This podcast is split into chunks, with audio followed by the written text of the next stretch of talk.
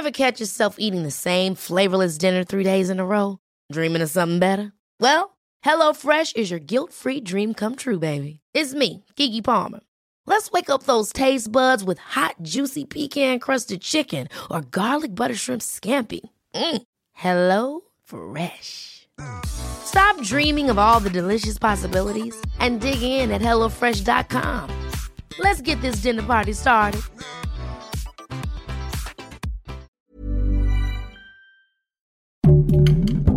Heraldo Podcast, un lugar para tus oídos. Hoy, en primera plana, ¿recuerdas al pájaro carpintero? Bueno, pues tristemente fue declarado extinto. Esto es Primera Plana de El Heraldo de México.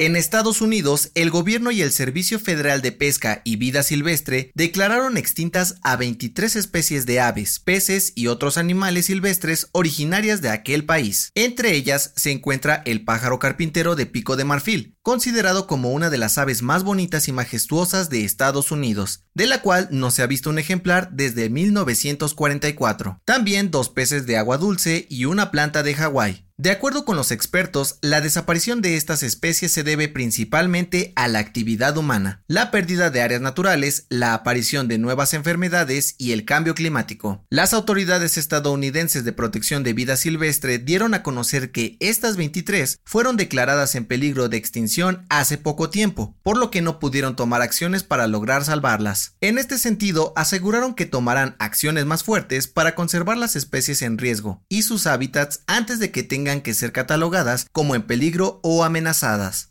¿Quieres estar bien informado? Sigue a Primera Plana en Spotify y entérate de las noticias más importantes. Este miércoles, la jefa de gobierno de la Ciudad de México, Claudia Sheinbaum, presentó las cuatro nuevas esculturas que forman parte del Paseo de las Heroínas sobre la avenida Paseo de la Reforma. Las cuatro obras representan a José Ortiz de Domínguez y Gertrudis Bocanegra, quienes participaron en el movimiento de independencia. Sor Juana Inés de la Cruz, reconocida por su aportación a la literatura mexicana, y Margarita Maza, esposa de Benito Juárez, que se suman a las que ya estaban en este sitio, como Leona Vicario y las Forjadoras Anónimas. La mandataria dio a conocer que habrá un total de 14 esculturas de mexicanas ilustres a lo largo del Paseo de las Heroínas, que va del Ángel de la Independencia a la Puerta de los Leones del Bosque de Chapultepec.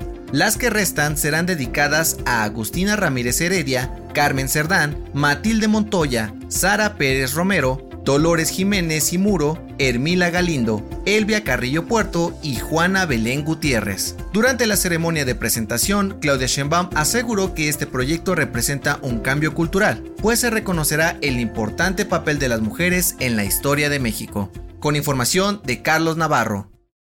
En otras noticias, durante la conferencia mañanera de este miércoles, AMLO anunció que a partir del 1 de octubre comenzará la campaña de vacunación contra la influenza en todo México. En noticias internacionales, en Ecuador, un enfrentamiento entre bandas rivales dentro de una cárcel dejó un saldo de 100 fallecidos y alrededor de 50 heridos. Las autoridades informaron que ya se tomaron acciones contra los involucrados. Y en los deportes, la CONADE dio a conocer que recortarán hasta 65% a la beca que reciben mensualmente los atletas que no consiguieron medallas en los Juegos Olímpicos de Tokio 2020, por considerar que no cumplieron con los objetivos.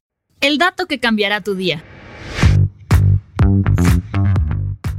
De acuerdo con un estudio realizado por economistas de Wall Street, solo el 8% del dinero a nivel mundial existe físicamente como efectivo. Esto significa que la mayor parte del dinero con el que se hacen compras, transacciones y otro tipo de movimientos solo existe en discos duros de computadoras y cuentas bancarias electrónicas en todo el mundo. Soy José Mata, te espero en la próxima.